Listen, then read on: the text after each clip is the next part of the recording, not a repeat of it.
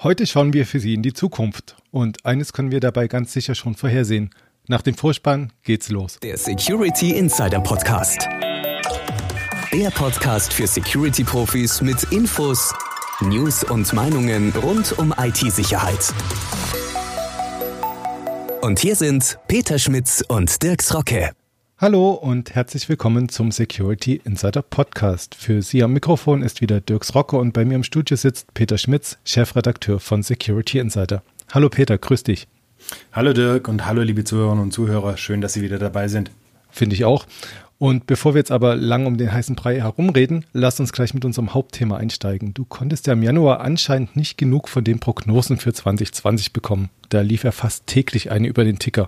Hast du jetzt ein Faible für solche Meldungen entwickelt oder was ist da los? Ah, eigentlich ist das eher so ein bisschen saisonal bedingt, aber ich gebe dir recht, ähm, es waren in diesem Jahr wirklich äh, erstaunlich viele Prognosen, die wir, die uns da so auf den Tisch geflattert sind. Also insgesamt haben wir äh, 2020 schon, ich glaube, elf Stück, elf Prognosen veröffentlicht von elf unterschiedlichen Herstellern und Quellen. Aber wie gesagt, das ist eigentlich eher saisonal bedingt. Ähm, so Ende, Ende des Jahres ähm, beziehungsweise Anfang äh, des neuen Jahres kommen da immer ganz, ganz viele ähm, Auguren aus ihrem Schlaf und ähm, ähm, wollen die Zukunft berichten. Ja, und das Thema greifen wir dann natürlich immer dankbar auf, weil ist ja auch, muss man ganz ehrlich sagen, leicht ja, verdauliches Newsfutter. Also das kannst du nicht groß nachprüfen und musst es dementsprechend auch nicht nachprüfen, sondern musst einfach nur wiedergeben, was die Leute so sagen. Aber wenn man sich genau überlegt, meistens ist da jede Menge PR und Marketing mit dabei. Also wenn man sich jetzt nicht groß die Mühe machen will und es einfach nur wiedergibt, dann rutscht einen halt doch irgendwie eine Aussage mit durch, dass sie ihre Produkte pushen wollen, ne? Ja, das, das stimmt tatsächlich. Also, ähm, ich meine, es ist klar. Ähm, so Prognosen sind äh, eine spannende Sache, weil man damit ja vermeintlich ähm, die eigenen Aussagen und die auch die eigenen Produkte äh, unterstützen kann. Ähm, warum in der Zukunft äh, Unternehmen auf Lösungen, ähm, Technologien oder ähnliches äh, setzen sollen. Ähm, man muss aber schon auch ganz klar sagen, das ist alles ja keine Hexerei und das sind also auch keine, keine echten Zukunftsprognosen, die da reinkommen, sondern das sind fast alles ja wirklich nur ähm, äh, quasi ist die Fortschreibung von, von, von Entwicklungen, die man auf Basis von Daten ähm, oder zurückliegenden Daten quasi hochgerechnet hat. Also wenn äh, im letzten Jahr ähm, es viele äh, Ransomware-Angriffe gab, dann ist die Wahrscheinlichkeit hoch, dass in diesem Jahr ähm, die Zahl höher wird. Wenn es im letzten Jahr viele Angriffe auf die Cloud gab, dann ist die Wahrscheinlichkeit groß, dass es in diesem Jahr mehr Angriffe auf die Cloud geben wird. Ähm, wenn im letzten Jahr hm, das Internet of Things oder 5G ähm, damit begonnen hat, ein Thema zu sein, dann ist es die Wahrscheinlichkeit sehr groß, dass es in diesem Jahr ein wichtigeres Thema wird. Ne? Und so entstehen solche Prognosen eigentlich. Mhm. Klingt ganz schlüssig und du klangst jetzt schon fast wie ein Experte, aber bist keiner, oder? Nein, nicht wirklich. Bin kein Zukunftsforscher. Ah, ich auch nicht. Und deswegen habe ich mit genau so einem gesprochen, mit einem Zukunftsforscher, der heißt Kai Gondlach und der hat an der FU Berlin Zukunftsforschung studiert und nennt sich jetzt sogar Master of Arts in dem Fach. Super. Und genau, Jetzt fragen wir ihn einfach mal, was er darüber denkt, über solche Prognosen und wie man die denn zu nehmen hat. Mhm, bin gespannt. Los geht's. Hallo Herr Gondlach, schön, dass Sie sich die Zeit für ein kurzes Gespräch mit uns nehmen. Hallo. Und zwar unser Thema heute ist der Prognosen. Und der Anlass des Ganzen ist, dass zum Jahreswechsel immer etliche Prognosen und Trends bei uns in der Redaktion aufschlagen und die kommen von verschiedensten Herstellern beziehungsweise Marktforschern und Anbietern. Und die lesen sich ja meistens immer ganz interessant, aber zwischen den Zeilen präsentieren die dann natürlich auch immer ihre Angebote und Produkte. Und meine Frage an Sie als Zukunftsforscher ist jetzt, was ist denn von solchen Prognosen von Herstellern zu halten? Gute Frage. Das ist natürlich ähm, eine, eine Sache, die wir uns auch genau anschauen. Und ähm, verschiedenste Prognosen der, der Hersteller, die sind natürlich logischerweise, das ist ja auch deren Aufgabe, ähm, irgendwie geprägt durch Marketingziele und äh, Absatzziele. Und da muss man schon genau hingucken, äh, in welcher Quelle man sich dann auch aufhält. Und ähm, es wäre jetzt ein bisschen zu einfach zu sagen, ähm, eine eine sehr äh, progressive mit einer sehr konservativen Prognose zusammenzupacken und das arithmetische Mittel äh, dann zu nehmen für die echte Vorhersage. Ähm, aber am, am Ende geht es ungefähr in die Richtung. Also wir müssen natürlich schauen, was sagen die Hersteller, aber gleichzeitig auch, was sagen beispielsweise die äh, Konformitätsbewerter und was sagt dazu eigentlich auch die, die Wissenschaft. Verstehe ich Sie jetzt dahingehend richtig, dass man jetzt nicht nur eine Quelle nehmen sollte, sondern verschiedene Prognosen zusammenfassen und dann noch einen unabhängigen Wissenschaftler dazu befragen sollte? Idealerweise schon. Ähm, natürlich ist die Frage, äh, wer nimmt sich dafür auch die Zeit? Also bei Privatpersonen, ich sag mal bei, bei Endkunden, ähm, B2C, äh, werden das die wenigsten machen. Da verlässt man sich natürlich dann auch schnell und gerne auf, ähm, auf Expertenmeinungen äh, oder eben halt ja, Blogs oder äh, Vergleichsplattformen, äh, was natürlich auch total legitim ist. Lässt sich da jetzt als einzelner Betrachter, Leser von so einer Mitteilung, wenn man jetzt nur eine vor sich liegen hat, überhaupt was rausnehmen, weil irgendwie die Leute sind ja schon gewiss, gewisse Experten auf ihrem Gebiet. Ähm, lässt sich da zumindest irgendwie ja was mitnehmen, weil ganz planlos werden die ja auch nicht agieren, wenn die irgendwas anbieten, oder? ja, das ist natürlich auch richtig. Ähm, ich denke mal, jeder, gerade Entscheider oder Entscheiderin in, in, in einer bestimmten Position wird sicherlich äh, auf verschiedene Quellen auch zurückgreifen. Ähm, und da ist natürlich ganz klar der Dialog auch nach wie vor extrem wichtig. Also der Austausch auch mit, ähm, mit anderen Branchen, denke ich mal auch. Und natürlich mit verschiedenen Expertenquellen. Mhm. Also jetzt kommen wir wieder zurück zu den verschiedenen Expertenquellen beziehungsweise jemanden, der die Zeit hat, um das auszuwerten. Ich nehme an, Sie denken da jetzt auch an sich selbst, oder?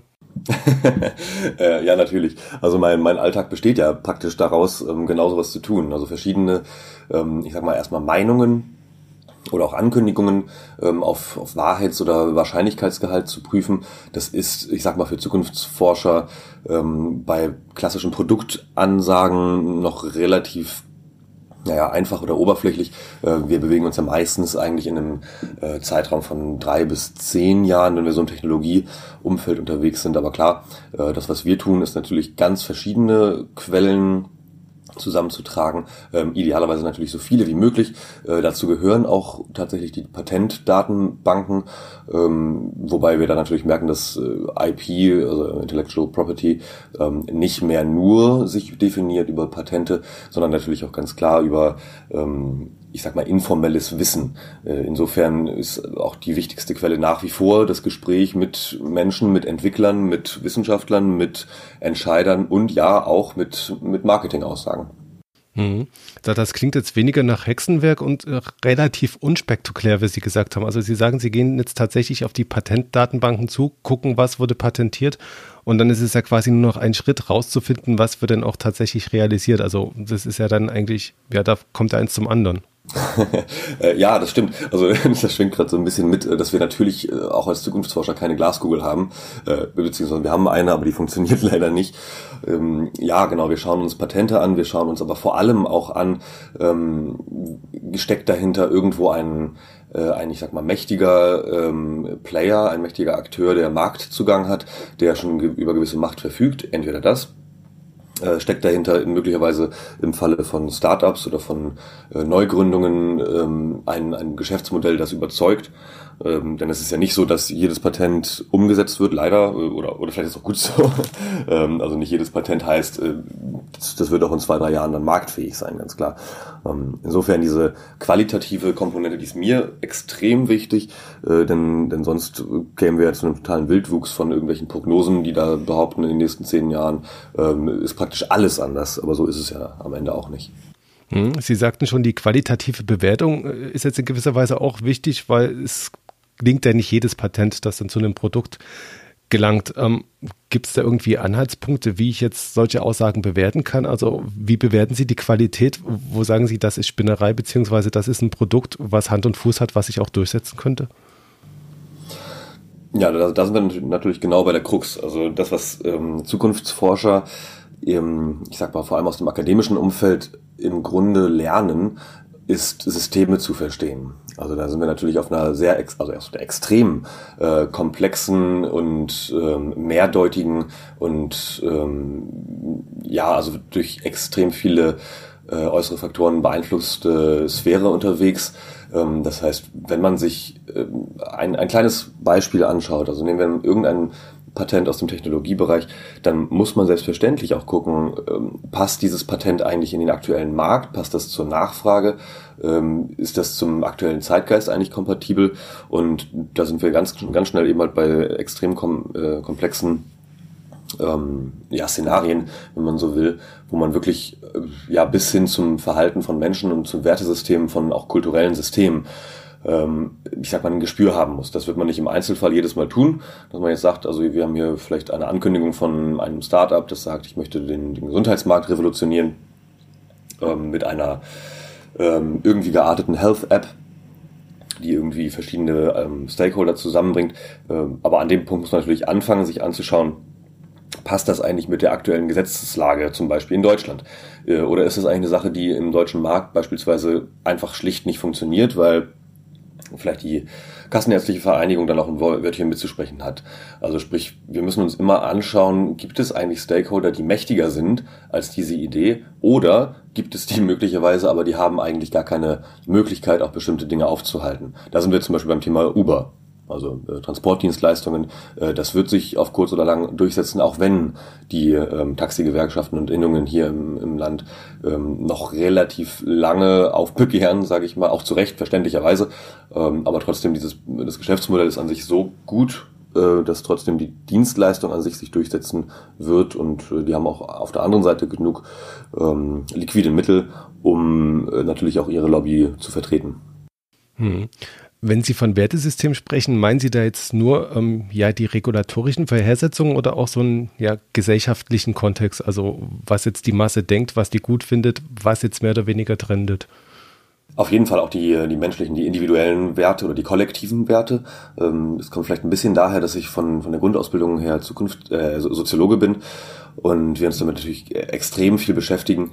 Ähm, da gibt's aber so eine Art Tipping Point ist natürlich so, dass ähm, die Menschheit ähm, auf ganz viele Lösungen, technologische Lösungen nicht gewartet hat. Ähm, das fing an bei einem der bekanntesten Beispiele, dem Automobil. Kein Mensch wollte wirklich ein, ein Auto haben und damit äh, sein Pferd oder seine Kutsche oder was auch immer für ein Fortbewegungsmittel ersetzen.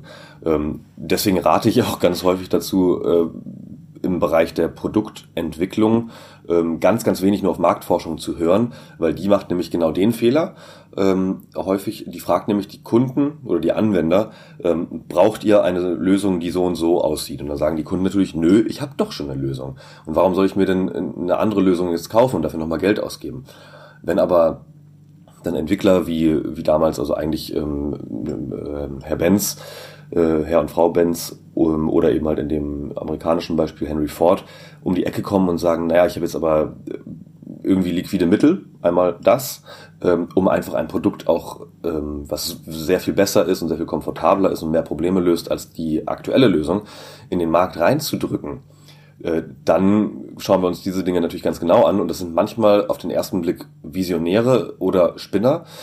Und äh, genau hier die Spreu vom Weizen zu trennen, hängt am Ende wieder ganz stark damit zusammen, äh, wie eben halt auf Werteebene auch, ähm, naja, die, die Offenheit potenziell da ist. Also das heißt, man muss auf verschiedensten Ebenen gucken, ist die Lösung oder ist eine Dienstleistung, ist ein Produkt tatsächlich wirklich besser? Äh, zweitens, funktioniert das eigentlich tatsächlich? Ähm, ich meine es nicht technologisch, sondern äh, in einem sozialen Kontext. Äh, und drittens sind dann möglicherweise auch die Menschen äh, bereit oder haben sie auch die Kaufkraft, äh, sich in dem Fall Ford ein Modell T auch anzuschaffen oder ein iPhone, auf das auch kein Mensch gewartet hat. Mhm. Also Sie sagten jetzt, manche Produkte muss man tatsächlich in den Markt drücken und die Konsumenten mehr oder weniger zu ihrem Glück zwingen. Das wäre jetzt auch so ein Gedanke, den ich noch gehabt habe, weil ähm, bei uns äh, in der Redaktion ist es halt tatsächlich so, dass wir etliche Säue sehen, die durchs Dorf getrieben werden. Also vor einigen Jahren war es jetzt die Green IT, von der keiner mehr spricht. Das waren alles so Geschichten, wo man gesagt hat, das kommt dann halt auch von den Herstellern, von der Marketing-Ebene. Sind es dann doch so Sachen, die die dann raushauen in ihren Marketing-Materialien, wo man dann halt davon ausgehen kann, die wollen die unbedingt in den Markt drücken. Das hat Potenzial, also dass man es dann doch so lesen könnte, wo man jetzt erstmal sagt, ähm, wo man es nicht nachvollziehen kann, wenn man jetzt so eine Prognose kriegt, wo man dann sagt, na klar, die pushen ihr Produkt, aber wenn die ihr Produkt Produkt pushen, haben die natürlich auch den Grund und natürlich auch eine ja, gewisse Motivation, das zu tun. Ähm, kann man es denn so deuten, wenn man so eine Prognose in die Hände bekommt? Im Prinzip gilt für jede Prognose genau das. Also ähm, schauen wir uns an, ist das im Prinzip nur eine Marketingbotschaft? Äh, wurde da schon tatsächlich auch Geld in die Entwicklung gesteckt? Äh, oder ist das vielleicht auch nur eine Eintagsfliege? Ähm, das ist ein total gutes Beispiel, Green IT. Geht dann auch, sage ich mal, ein Branchenprimus voran und andere müssen ihm folgen in diese Richtung, ähm, so dass man dann auch vielleicht schon frühzeitig mit anderen ins Gespräch kommen kann, um zu fragen, äh, sag mal, arbeitet ihr eigentlich auch daran? Ähm, an der anderen Stelle ist hier natürlich Quantencomputing zu nennen. Äh, ungefähr seit zehn Jahren habe ich das so äh, auf dem Schirm. Ähm, aber die, die schwachen Signale, die man da äh, früh gesehen hat und auch tatsächlich noch bis, ich sag mal, bis Anfang letzten Jahres, äh, waren das sehr viele, sehr dünne Vorhersagen äh, und da ging auch die Spannweite, die, die Reichweite der Aussagen von Herstellern extrem weit auseinander von dem, was äh, Wissenschaftler dazu gesagt haben. Äh, das war dann irgendwo zwischen, wir schaffen es nächstes Jahr, einen universellen Quantencomputer auf den Markt zu bringen, äh, also sprich jetzt 2020, äh, bis hin zu ähm, Wissenschaftler, einige Vereinzelte haben gesagt, es dauert noch mindestens 50 Jahre, bis es diesen universellen Quantencomputer gibt. Und irgendwo dazwischen liegt wahrscheinlich die Wahrheit. Ähm, aber genau, insofern muss man äh, bei jeder Prognose genau hingucken, ist das in Anführungsstrichen nur eine Marketingaussage, die vielleicht auch genutzt wird, um erstmal ähm, Feedback einzuholen für die ähm, an, dem, an der Stelle eher vorwärtsgerichtete Marktforschung oder interne Marktforschung äh, oder steckt da tatsächlich schon Kapital drin und also sprich, ist da schon Interesse, auch wirklich einen Absatzmarkt äh, zu generieren. So, und da sind wir wieder zurück. Interessant fand ich ja, dass Zukunftsforschung tatsächlich kein Hexenwerk ist, sondern so eine Art systematischer Ansatz, der verschiedene Quellen auswertet. Und wenn wir jetzt auf unsere Prognosen zurückgehen, können wir ja genau dasselbe auch machen. Also schauen, was die verschiedenen Prognosen gesagt haben und gucken, ob sich da vielleicht was wiederholt, deckt, überschneidet. Und ein Thema, was da immer wieder auftaucht, ist mir aufgefallen, war das Thema Internet of Things, IoT, mhm. nicht wahr? Ja, ja, definitiv. Wobei ich finde, also es ist relativ schwierig, ähm, das so, so ähm, quasi über einen Kamm zu scheren, denn das Internet of Things wird ja, also dieser Begriff wird ja gerne jetzt eigentlich für ganz unterschiedliche Dinge verwendet. Also ähm, im Prinzip geht's ja um alle Arten von Devices, die in irgendeiner Form mit dem Internet verbunden sind. Seien das jetzt eine, eine, eine Haussteuerung, sei das eine Alarmanlage, sei das eine Türklinge, sei das eine IP-Kamera, ähm, sei das eine, eine Smartwatch, ähm, also alle Devices eigentlich, die mit direkt äh, mit dem Internet verbunden sind, wo ich mir immer ein bisschen denke, naja, schön und gut, ähm, ja, muss ich das alles unter den gleichen, unter dem gleichen Namen ähm, äh, denn, denn ähm, abhandeln. Ich bin ganz froh, dass es zumindest für den, für den Industriebereich mit dem Industrial Internet of Things einen eigenen Begriff gibt. Und ähm, das sind halt einfach wirklich auch die, die Bereiche, wo man ganz, ganz starke Wachstumsraten sieht. Ich habe ähm, im Connected Devices Bereich, klar, alles wird äh, äh, auch, auch bei den Privatanwendern, alles wird inzwischen vernetzt. Äh? Alles hat man mit irgendwelchen Sprachassistenten verbunden. Äh, inzwischen kann sogar der Kühlschrank, ähm, das ist auch wieder ein, ein immer gern hergeholtes Beispiel, aber es ist tatsächlich inzwischen so, dass ich einen Kühlschrank habe, den ich mit Alexa verbinden kann ähm, oder mit Siri oder mit ähm, Google Assistant. Und ähm, ja, das, das die rein steigende Menge an diesen Geräten äh, erzeugt natürlich auch dann eine, ein größeres Gefahrenpotenzial. Und auf die äh, Industrie umgebrochen haben wir natürlich den Punkt, Dort haben wir tatsächlich diesen, diesen Trend der Digitalisierung, der digitalen Transformation. Die äh, Produktionssysteme werden äh, digitalisiert, werden äh, vernetzt, um besser ausgewertet werden zu können. Und da habe ich natürlich dann wirklich den, das Problem, ähm, wenn ich solche Systeme nicht, ähm, nicht ausreichend schütze und wenn ich mich von, von vornherein auch äh, darauf achte, ähm, dort ein hohes Maß an IT-Sicherheit äh, auch in dem, im, im Bereich der Operational Technology, also der Produktionssysteme, ähm, äh, einzubringen, dann habe ich halt sehr schnell sehr riskante Effekte. Denn wenn bei einem mittelständischen Hersteller äh, auf einmal alle Produktionslinien stehen oder noch schlimmer, irgendein Angreifer die Produktionslinien nicht angehalten hat, sondern die Produktionslinien äh, einfach nur irgendeinen Unsinn machen lässt, den man erst am Schluss herausstellt, äh, dann kann da sehr schnell sehr, sehr hoher Schaden entstehen. Von daher bin ich beim IoT ähm, auch wenn das so, so ein allgemein Begriff ist, äh, schon tatsächlich der Meinung, dass das ein, ähm, ein Thema ist, das wir so schnell nicht mehr loswerden. Hm, das stimmt. Also das, jetzt spielt es auch wieder rein, was du am Anfang schon angedeutet hast. Wenn sich ein Thema entwickelt und fortgeschrieben wird, ist ja leicht absehbar, was alles ja da entstehen kann. Also du hast es ja auch schon jetzt ja geschildert, was in so einer Produktionsanlage alles passieren kann. Ähm, ein weiteres Thema, was da vielleicht mit reinspielt, ist jetzt das 5G, also das kommende Mobilfunknetz, was jetzt auch wieder in aller Munde ist und in den Prognosen halt auch immer wieder aufgetaucht ist, wo man sich erstmal sagt, ja, das ist ja klar, selbstverständlich, 5G kommt und dadurch wird natürlich auch die Angriffsfläche größer und das hat auch der Heiko Frank für uns geschrieben, der ist Principal Systems Engineer bei E10 Networks und er sagt halt einfach, mit 5G werden die Distributed ähm, äh, Denial of Service Angriffe zunehmen. Klar, allein durch die steigende Menge von Devices, die es gibt. Aber er sagt auch, dass bei den Mobilfunkbetreibern schon erst im Malware gehostet wurde. Wie wertet man das jetzt? Man kann natürlich sagen, klar, ist naheliegend, dass er das sagt, aber es gibt tatsächlich auch noch handfestere Anhaltspunkte, dass von 5G noch andere Gefahren ausgehen. Und bei Gefahren und 5G, woran denkt man zuerst? An die Chinesen wieder, ne? ja, sie können genau. etwas leid tun, ne? Genau, wo man dann halt immer nicht so richtig weiß, werden die jetzt nur gebächt, sind die jetzt wirklich gemein oder nicht. Ähm, die Briten denken auch an die Chinesen und die haben Ende Januar jetzt ähm, Vorschläge rausgebracht, wie sie die, die sagen nicht direkt Chinesen, sondern nennen das High-Risk-Vendors, aber wir wissen alle, wer damit gemeint ist, wie man die vielleicht ein bisschen in die Schranken weisen kann. Und da haben sie jetzt ähm, verschiedene Vorschläge gemacht. Und zwar der erste ist, dass man in den Zugriffsnetzen von 5G nicht mehr als 35 Prozent von diesen High-Risk-Vendors einsetzen soll. Und dann haben sie gesagt, dass in kritischen Stru Infrastrukturen das überhaupt nicht eingesetzt werden soll. Sicherheitsrelevante Funktionen im Netz, im Kernnetz sollen auch nicht von diesen High-Risk-Vendern, im Hinterkopf sagen wir immer synonym für die Chinesen und Huawei, ähm, eingesetzt werden. Und in sensiblen geografischen Lokationen, das wären also Kernkraftwerke oder militärische Standorte, soll man das besser auch nicht in der Nähe verwenden.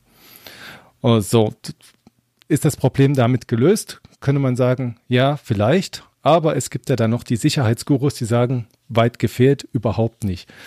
Und zwar hat ähm, Mitte des Monats Bruce Schneier mal zusammengefasst, welche ganzen Schwachstellen es bei 5G gibt. Und das sind bei weitem nicht nur die Chinesen, sondern das sind technische Standards und auch noch andere politische Stakeholder. Und das haben wir uns auch mal genauer angeschaut was der dafür Kritik vorzubringen hat. Und wenn man sich jetzt auf die technische Seite beschränkt, sagt er zum einen, die Standards sind schlichtweg zu komplex, um die überhaupt sicher zu implementieren. Ähm, das Core dringt immer weiter nach außen in die Randbereiche des Netzes und das ist alles viel schwerer zu handhaben. Ein Punkt.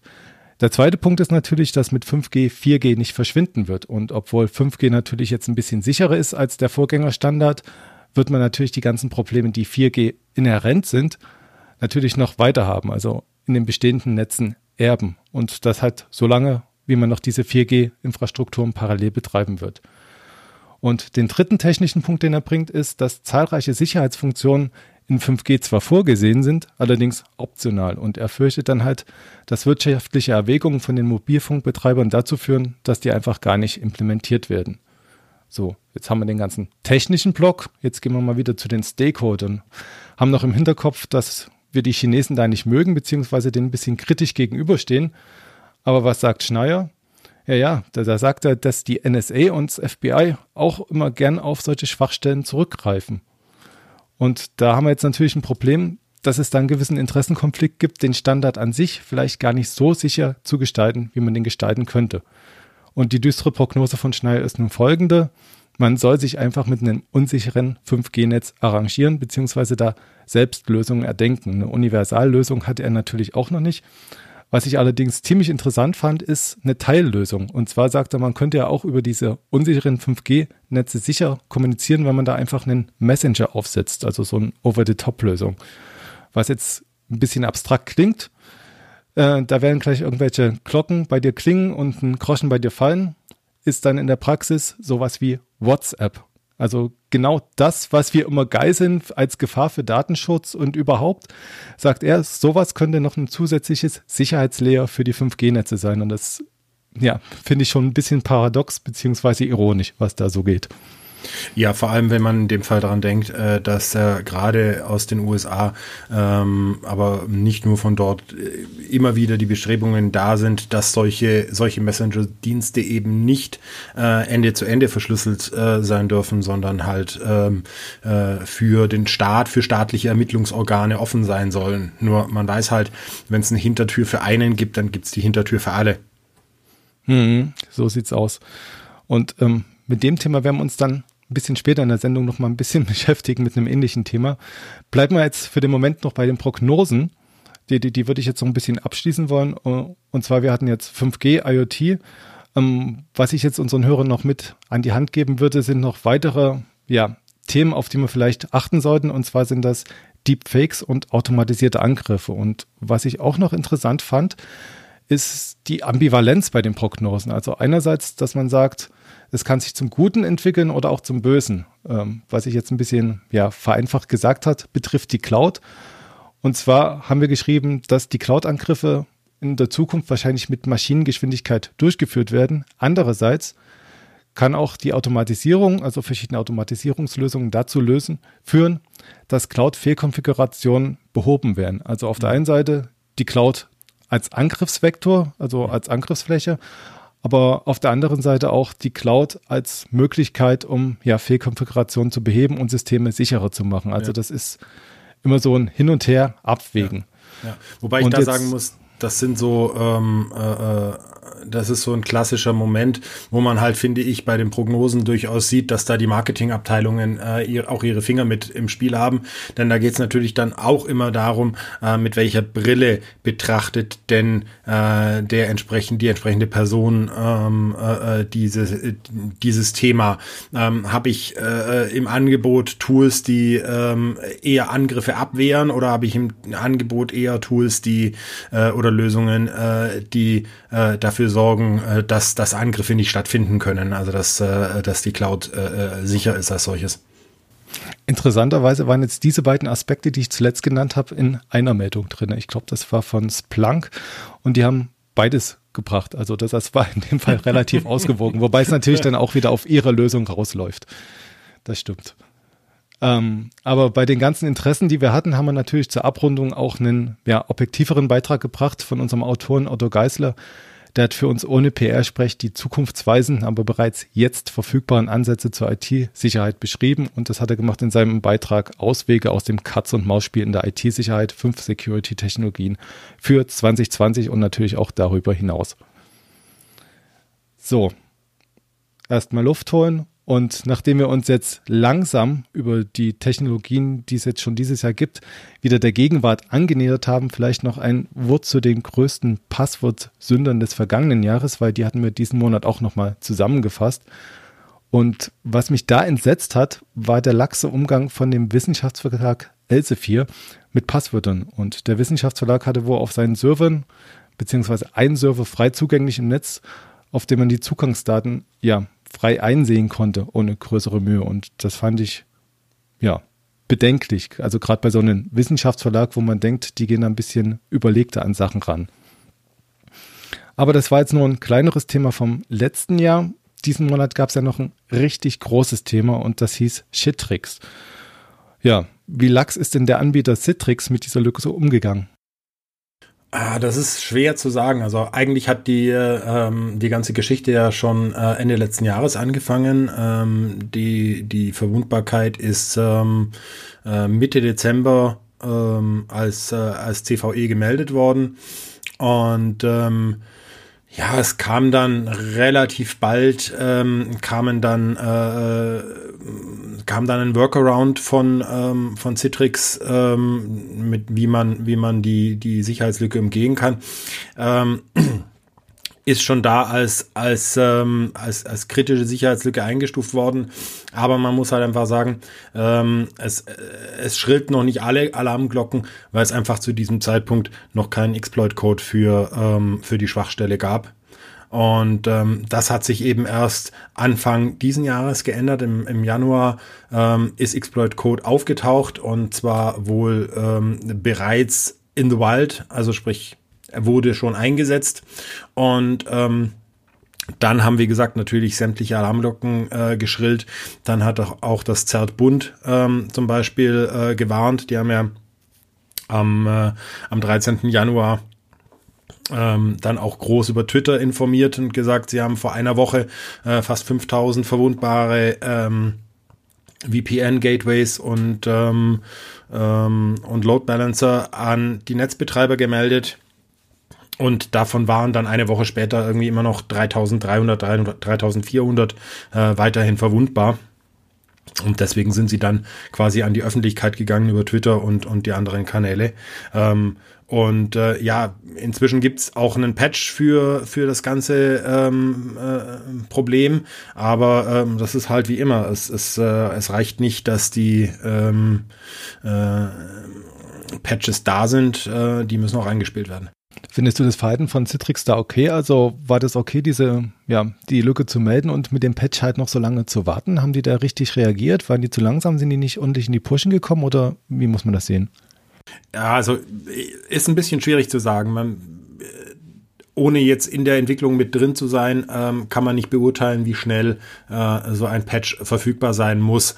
Aber ähm, ich, ich muss sagen, wenn wir von von Erstmeldung der Schwachstelle bis zur ähm, bis zur äh, tatsächlichen Verfügbarkeit eines Patches von von vier Wochen reden ähm, für für Systeme, die ja wirklich ähm, auch für für wichtige Verbindungen ähm, und für wichtige Systeme als Load Balancer und als, als Gateways äh, eingesetzt werden. Sowas muss schon vernünftig getestet sein. Also von daher halte ich das jetzt nicht für, ähm, für, für so unwahrscheinlich, dass man diese Zeit braucht, zumal wir ja wirklich von, vom Jahreswechsel reden. Also die, ähm, wir reden davon, dass das äh, quasi in der Woche vor Weihnachten überhaupt erst bekannt wurde. Äh, das heißt, ich habe äh, brauche also quasi zwischen Weihnachten und Neujahr ähm, brauche ich ich Entwickler, die in der Lage sind, mir einen Patch zu schreiben, diesen Patch zu testen ähm, und ihn dann auch ähm, äh, verteilbar machen. Mm, von daher, äh, es gab frühzeitig schon einen Workaround, den man einsetzen konnte. Äh, der Patch ist dann mehr oder weniger zeitnah nachgeliefert worden. Sehe ich jetzt ehrlich gesagt nicht als wirkliches Problem an. Mhm. Und man kann es natürlich auch von der anderen Seite betrachten. Also wie gesagt, du sagst, es gab einen Workaround, der vielleicht schon im letzten Jahr letztes Jahr sagtest du, ne? Am 26. kam der raus, oder? Genau, ja. Genau, der quasi schon bekannt war, allerdings, wie gesagt, zur Weihnachtszeit. Und aus Anwendersicht betrachtet, ähm, brauchen die natürlich auch ein bisschen. Äh, deswegen hat es wahrscheinlich im Januar auch eingeschlagen, und zwar bei der Landeshauptstadt in Potsdam. Ähm, die hatten am 22. Januar, glaube ich, ihre Systeme vom Netz genommen, weil die genau im Zusammenhang mit dieser Lücke ja ähm, ähm, verdächtige Aktivitäten festgestellt hatten. Mhm. Ähm, sie haben gesagt, es sind zahlreiche Ungereimtheiten und in den zentralen Netzzugängen der Stadt gewesen. Über die Schwachstelle haben wohl externe Angreifer versucht, unautorisiert Daten abzugreifen oder die Schad ihre Schadsoftware zu installieren. Und ähm, ja, Reaktion erfolgte prompt. Potsdam hat die Server abgestellt. Es war natürlich ein bisschen unpässlich für die Bürger. Die hatten da einige Einschränkungen. Das Internet von der Stadt war abgeschaltet, also die konnten keine E-Mails von außen mehr empfangen. Anträge mussten schriftlich über den Postwerk eingereicht werden. Bei der Kfz-Behörde, Urkundenstelle, Standesamt und so weiter war alles, ja, war alles irgendwie off. Ähm, beim Bürgerbüro musste, konnte nicht mehr mit Karte bezahlt werden. Also wie gesagt, die haben dann tatsächlich die Reißleine Leine gezogen. Was mich allerdings verwundert hat, ich habe mal mit dem Pressesprecher der Stadt telefoniert der meinte, dass die erst am 13.01. auf dem offiziellen Meldeweg über die Citrix-Schwachstelle erfahren haben. Also wenn man sich nochmal ins Gedächtnis ruft, den Workaround gab es schon am 26. Dezember und die haben am 13.01. über die Schwachstelle erst erfahren. Kann man sich jetzt auch fragen, funktionieren da die Prozesse oder ja, ich denke mal, dass der offizielle Meldeweg da ähm, äh, vermutlich dann das Zert Bund gewesen sein wird, ähm, das dann eben in die nächste ähm, Publikationsstufe geschaltet hat. Ja, kann man jetzt äh, sehen, wie man möchte. Ich meine, wenn ich, ähm, wenn ich Systeme von äh, von Citrix einsetze, dann sollte ich meines Erachtens nach auch sicherstellen, dass meine Security Admins ähm, entsprechend äh, einen Blick auf die äh, Security Advisories äh, der entsprechenden Hersteller haben. Und ähm, dann hätte man im Prinzip ab dem 17. Dezember schon äh, gewusst, dass da was im Argen ist und dass man sich um was kümmern muss. Hm. Also das wäre auch ganz klar unsere Empfehlung, dass man dann über die Produkte, die man bei sich im Unternehmen beziehungsweise in der Organisation betreibt, sich halt auf den Laufenden hält. Ja, definitiv. Also ähm, da ähm, ist man eigentlich immer beraten. Ich meine, es ist natürlich schwierig, wenn man eine, eine hochkomplexe Infrastruktur hat, ähm, alles im Blick zu behalten. Aber ähm, wie man sieht, wenn die einzige Lösung dann noch irgendwann ist, komplett den Stecker zu ziehen und äh, eine komplette ähm, IT äh, vom Netz zu trennen, äh, ist auf Dauer ja auch keine Lösung. Mhm. Okay. Gut, ähm, ich möchte noch nachtragen, in Potsdam ähm, ist die Sache relativ glimpflich ausgegangen, nach dem, was man bisher gehört hat. Also Daten wurden nicht geklaut, installiert wurde wohl auch nichts. Und seit Ende des Monats sind die Systeme wieder schrittweise, werden die halt ans Netz gebracht. Für Nutzer gibt es jetzt neue Passwörter und zusätzlich machen die jetzt auch noch Penetration-Tests, um halt zu checken, ob die Lösung jetzt tatsächlich sicher ist. Also bei der, ja, beim Wiederinbetriebnehmen von den Systemen machen die wohl einiges richtig, wie man hört. Mhm. Apropos richtig machen. Richtig machen sollte man auch die Windows-Patches und da gab es auch wieder ein Patch-Day im Januar. Und dort wurde lustigerweise auch eine Lücke gestopft, die die NSA gemeldet hat. NSA, ähm, die sollte sich doch eigentlich über die Lücken freuen, denkt man gemeinhin. Und äh, das hatten wir ja auch vorhin schon beim Bruce Schneier und 5G dass die eigentlich eher über Lücken ja, erfreut sind, anstatt die zu melden bzw. weiterzugeben und patchen zu lassen. Ähm, wie bewertest du das? Welche Motivation könnten die haben, eine Lücke zu patchen? Ja, ist eigentlich eine gute Frage. Also für mich gibt es eigentlich nur einen, ähm, einen klaren Grund äh, und, und der ist, dass ähm, der Geheimdienst in dem Fall ähm, Erkenntnisse hat, die zeigen, dass diese Schwachstelle bereits von anderen staatlichen Akteuren ähm, eingesetzt wird. Das ist für mich der einzig schlüssige Grund. Und so wie es äh, aktuell ja auch aussieht und wie das auch äh, der Brian Krebs ähm, ja ähm, äh, berichtet hat, ähm, ist der Patch äh, vorab schon an ähm, militärische äh, Einrichtungen und ähm, andere wichtige Infrastrukturprovider rausgegangen, bevor er ähm, dann durch den Patch Day veröffentlicht wurde. Und ähm, wie gesagt, das zeigt für mich eigentlich, dass in dem Fall die NSA ganz klare Anzeichen dafür hatte, dass irgendjemand schon bereit ist, diese Sicherheitslücke auszunutzen. Und dann macht es in jedem Fall äh, mehr Sinn, die, ähm, äh, die Schwachstelle vorab zu patchen äh, oder bekannt zu geben, vor allem, statt ähm, zu riskieren, dass ähm, dann irgendwelche ähm, staatlichen oder nichtstaatlichen Akteure in äh, kritische Systeme eindringen. Und man muss halt auch ganz klar sagen, es gibt keine Möglichkeit, so einen Patch in irgendeiner Form geheim zu halten. Also es gäbe keine Möglichkeit zu sagen, gut, wir äh, lassen ähm, äh, von Microsoft nur militärische Einrichtungen, staatliche Organisationen und ähm, Internet-Kernanbieter äh, äh, patchen und alle, bei allen anderen halten wir diese Schwachstelle ähm, geheim. Das ist nicht möglich.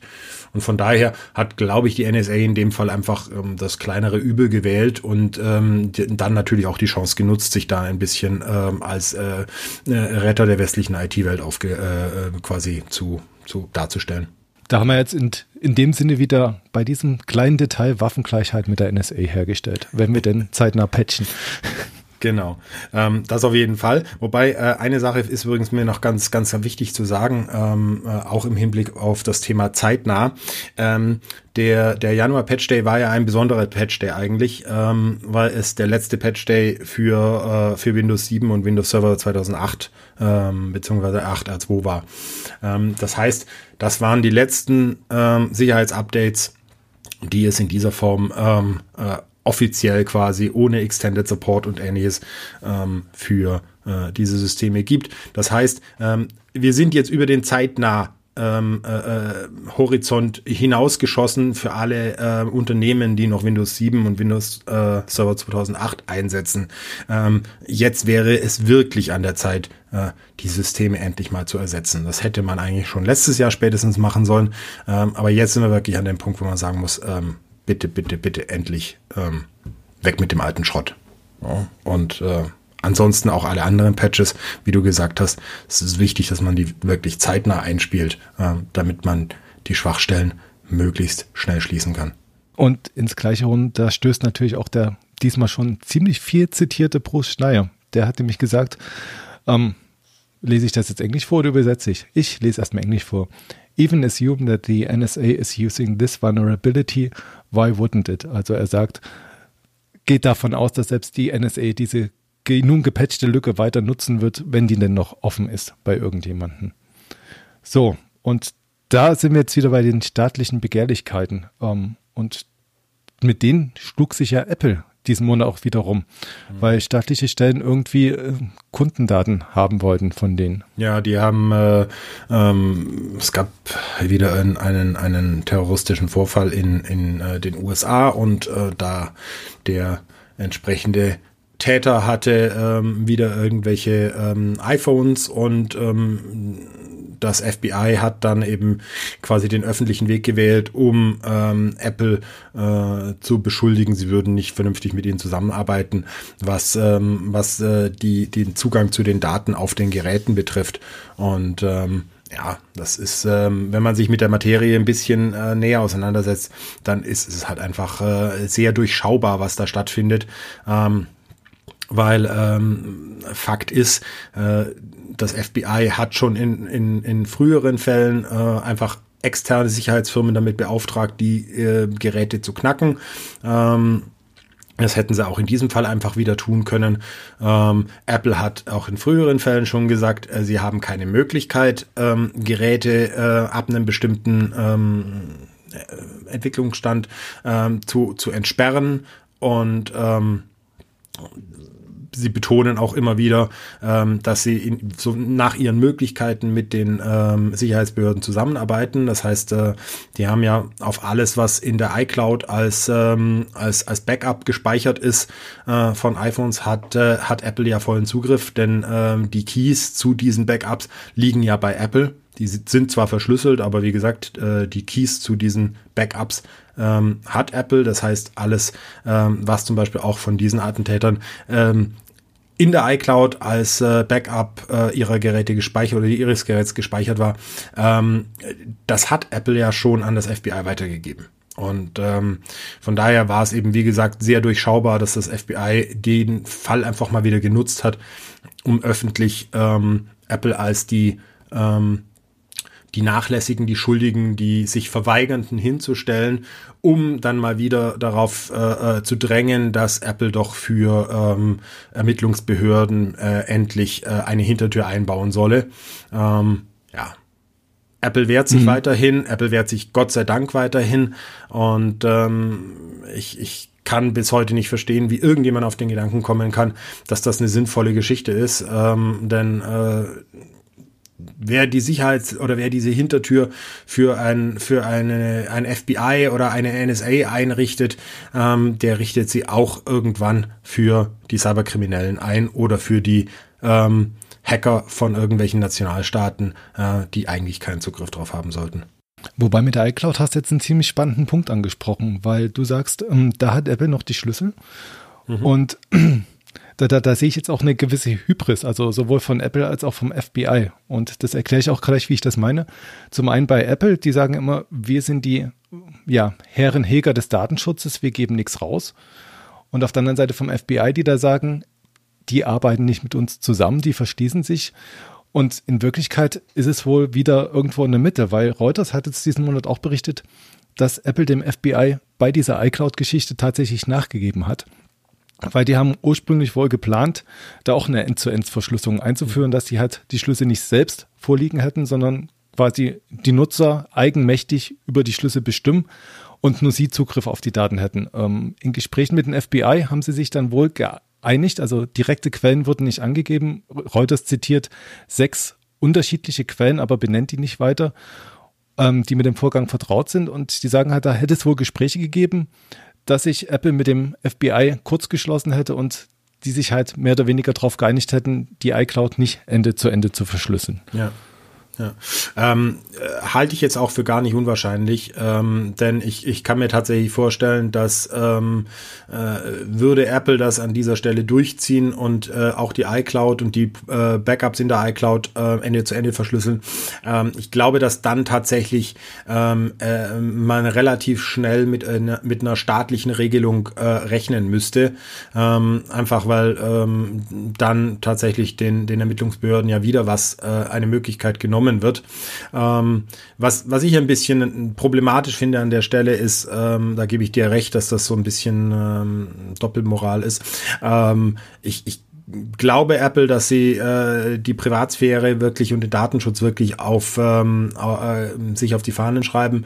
Ähm, aber natürlich müsste man dann auch entsprechend den ähm, den Kunden sagen, dass ihre Schlüssel bei äh, äh, natürlich bei Apple liegen und ähm, dass man entsprechend Zugriff darauf hat. Wer es weiß, kann ja einfach die iCloud Backups abstellen und das Ganze äh, lokal bei sich äh, mit iTunes durchführen.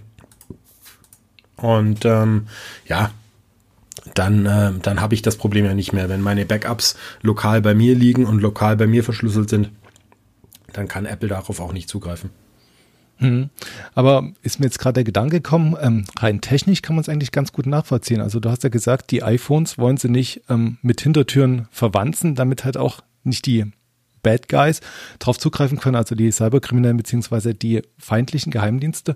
Bei so einer Cloud-Lösung ist ja noch anders. Da, da haben die ja die Hand drauf. Ne? Also genau. die haben die Daten, die können die zwar rausgeben, aber die können sicher sein, dass es nicht den falschen rausgeben, sondern nur genau. den autorisierten Stellen beziehungsweise den, den sie es auch wirklich rausgeben, ja, wollen oder ja, in dem Fall müssen. Genau. Da geht es, glaube ich, tatsächlich darum, äh, denn die Daten werden ja nur rausgegeben, wenn das offizielle ähm, äh, quasi Anforderungen auch mit einer entsprechenden ähm, äh, gerichtlichen ähm, Entscheidung oder mit, einem, mit einer Richter, richterlichen Entscheidung ähm, äh, versehen sind. Und da hast du genau recht, das ist wirklich der Punkt. Ähm, die, dort haben sie die Kontrolle, dort können sie entscheiden, wen, wem sie diese Daten geben. Und ähm, ja, das ist, ähm, ist in Deutschland ja auch in, in vielen Fällen so in dem Moment, wo die Ermittlungsbehörden bei einem Unternehmen ähm, vorstellig werden und sagen, wir haben hier einen, einen, äh, ein Verbrechen, äh, hier hat der, der Richter zugestimmt, dass du die Daten rausgeben musst, ähm, dann ist das ja auch in Deutschland so, dass ähm, dann Unternehmen äh, Daten liefern müssen. Mhm. Und mit dieser Erkenntnis wären wir jetzt schon fast wieder durch für heute, fürchte ich. Allerdings nochmal zurückblickend auf den Anfang ähm, und die ganzen Zukunftsthemen, hm, wenn ich mir jetzt nochmal durch den Kopf gehen lasse, will ich natürlich auch von dir wissen. Was glaubst denn du? Was wird sich dieses Jahr irgendwie entwickeln bzw. durchsetzen? Hast du da eine Prognose noch?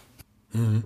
Also ich, ich habe ja schon gesagt, ähm, Prognosen sind eigentlich eine ganz einfache Sache, weil ähm, man sich ja nur anschauen muss, was ist denn in, ähm, in dem, im vergangenen Jahr oder in den vergangenen Jahren ähm, so passiert, was hat sich entwickelt.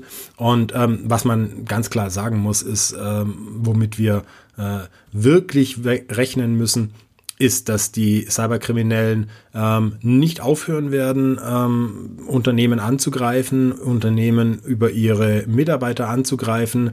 Ähm, es werden äh, mit Sicherheit Techniken wie Social Engineering immer stärker eingesetzt werden äh, im, in diesem Jahr und auch in den nächsten Jahren, um äh, wirklich immer äh, genauer und immer äh, gezielter äh, einzelne Mitarbeiter in einem Unternehmen identifizieren zu können anzugreifen äh, mit Malware, mit ähm, äh, äh, Phishing-Angriffen und ähnlichem. Und ähm, das ist für mich so der, der, der die wichtigste Prognose. Klar, wie gesagt, äh, Themen wie äh, IoT und Cloud, dass diese Technologien sich weiterentwickeln werden, das versteht sich von selbst. Also da ähm, braucht man wirklich kein kein Zukunftsforscher sein. Äh, und so ist es eben auch bei den Angriffen. Die äh, Cyberkriminellen äh, verdienen sehr gut mit ihren Angriffen und werden das auch weiterhin tun wollen. Und deswegen werden auch die Cyberangriffe, wie gesagt, immer detaillierter und immer genauer werden. Und ähm, Ja, das ist natürlich auch, ähm, auch so der Punkt, äh, wo man so ein kleines To-Do mitgeben muss auf Basis von der Prognose. Ähm, wenn man weiß, dass die Mitarbeiter in den Unternehmen äh, immer mehr ein Ziel werden, dann heißt es auch, dass ich sicherstellen muss, die, dass diese äh, Mitarbeiter wirklich möglichst äh, gut geschult sind, möglichst genau wissen, wie sie äh, solche Angriffsformen erkennen können, möglichst genau äh, auch den Umgang mit äh, solchen Phishing-Angriffen zum Beispiel äh, lernen können.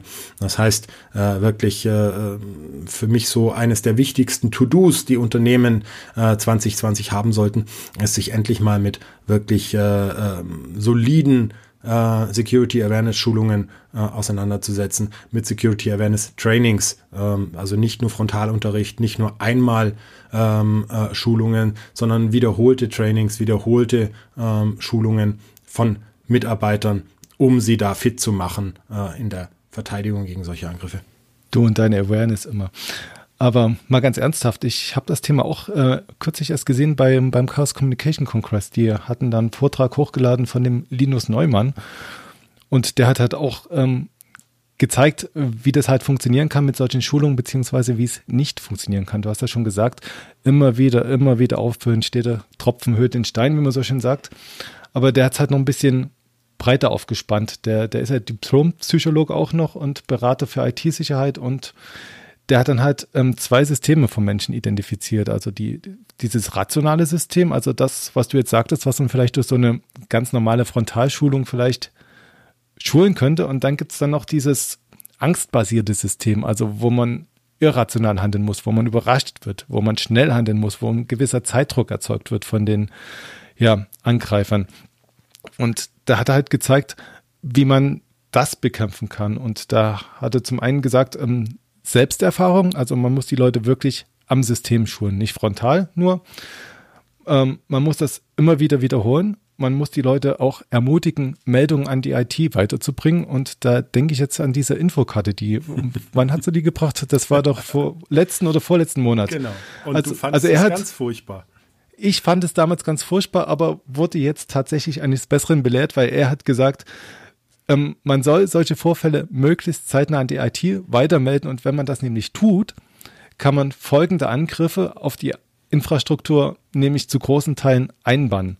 Ja. Und das hat mich dann tatsächlich auch überzeugt. Also, dass nicht nur du das sagst, nicht nur, dass das BSI das sagt, sondern auch, dass der das sagt. Also drei gegen eins, ich habe verloren, ich gebe mich geschlagen, ich sehe Sinn in dieser Karte. Das freut mich. Ja, aber tatsächlich habe ich dem gar nicht mehr so viel hinzuzufügen. Also das ist äh, wirklich, ähm, das ist, äh, spricht mir äh, zu 100 Prozent ähm, aus dem Herzen. Also wer sich das genauer anschauen will, wir verlinken das Video und ähm, an dieser Stelle, wenn wir dir so aus dem Herzen sprechen, dann wollen wir dich auch in diesen Zustand entlassen. Und ich würde mich an dieser Stelle von den Hören und von dir verabschieden. Jawohl. Ich bedanke mich äh, bei dir für ähm, den äh, tollen Podcast, für das tolle Gespräch und äh, bei Ihnen, liebe Zuhörerinnen und Zuhörer, fürs äh, Dabeibleiben und bis zum nächsten Mal. Danke und tschüss. Das war der Security Insider Podcast. Der Podcast für Security-Profis mit Infos, News und Meinungen rund um IT-Sicherheit.